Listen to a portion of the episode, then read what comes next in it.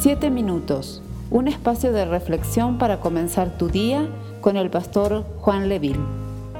Hay personas que siempre luchan con la puntualidad. Hay personas que tienen la capacidad innata para siempre llegar tarde. Recuerdo que hace algunos años atrás estaba trabajando en un ministerio musical y teníamos a un compañero del equipo de música que constantemente llegaba tarde era prácticamente imposible que él pudiese llegar a la hora. Lo divertido de todo esto era que siempre él tenía una excusa para poder justificar su tardanza. La verdad que a pesar de ser una excelente persona y un tremendo músico, tenía un problema para poder organizar su agenda y poder cumplir con sus horarios. ¿Acaso te puedes imaginar de que Dios tuviese el mismo problema y de que siempre el Señor llegue tarde? Una de las cosas que me da tranquilidad en mi vida cristiana es saber de que Dios siempre llega a tiempo, de que el Señor nunca llega tarde.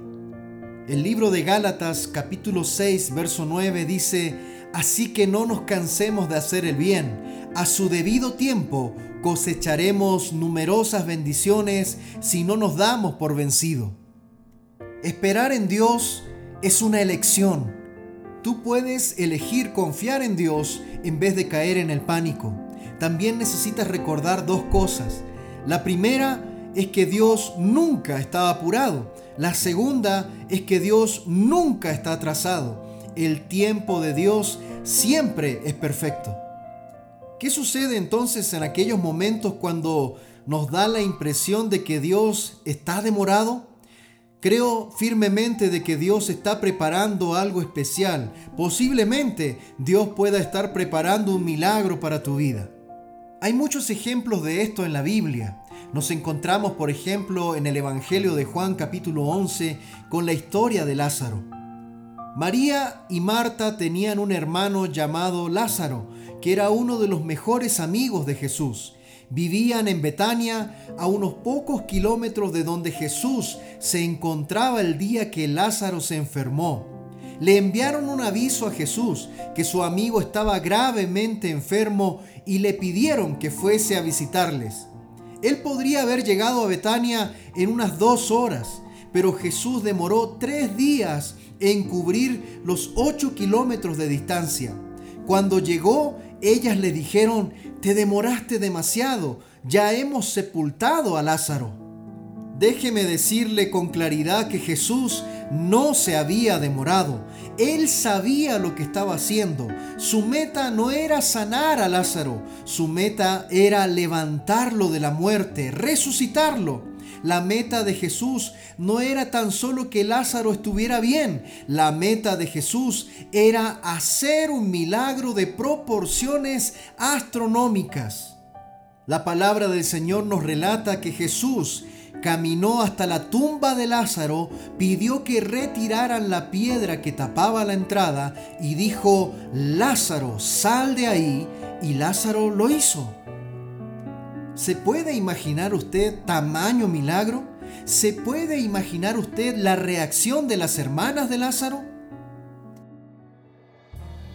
Mis amados hermanos, algunas veces Dios permite que una situación llegue a ser tan mala que solo un milagro puede transformarla. Es por eso que hoy quiero animarte a que no abandones la fe. Hoy quiero animarte a que sigas adelante. Hoy quiero animarte a que sigas orando. Hoy quiero animarte a que sigas sirviendo. Hoy quiero animarte a que sigas teniendo el contacto con la iglesia, con tu grupo pequeño, con las casas de paz. Hoy quiero animarte a que sigas creyendo en que el Señor no se demora, en que el Señor no está llegando tarde, quiero animarte a creer de que Dios tiene todo bajo control porque Él está preparando un milagro para tu vida.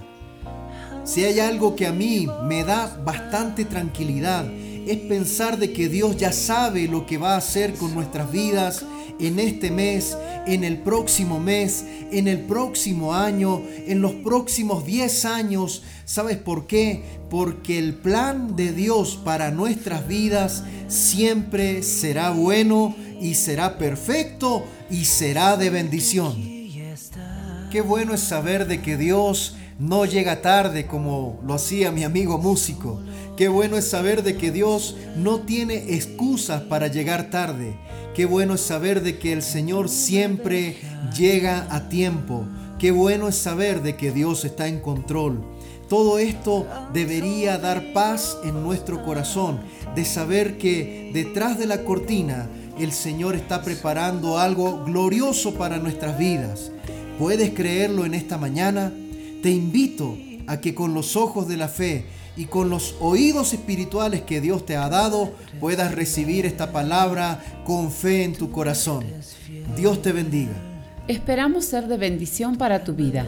Comparte este mensaje con familiares y amigos. Que Dios te bendiga.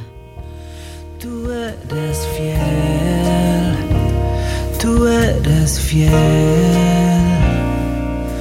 tú permaneces siempre fiel.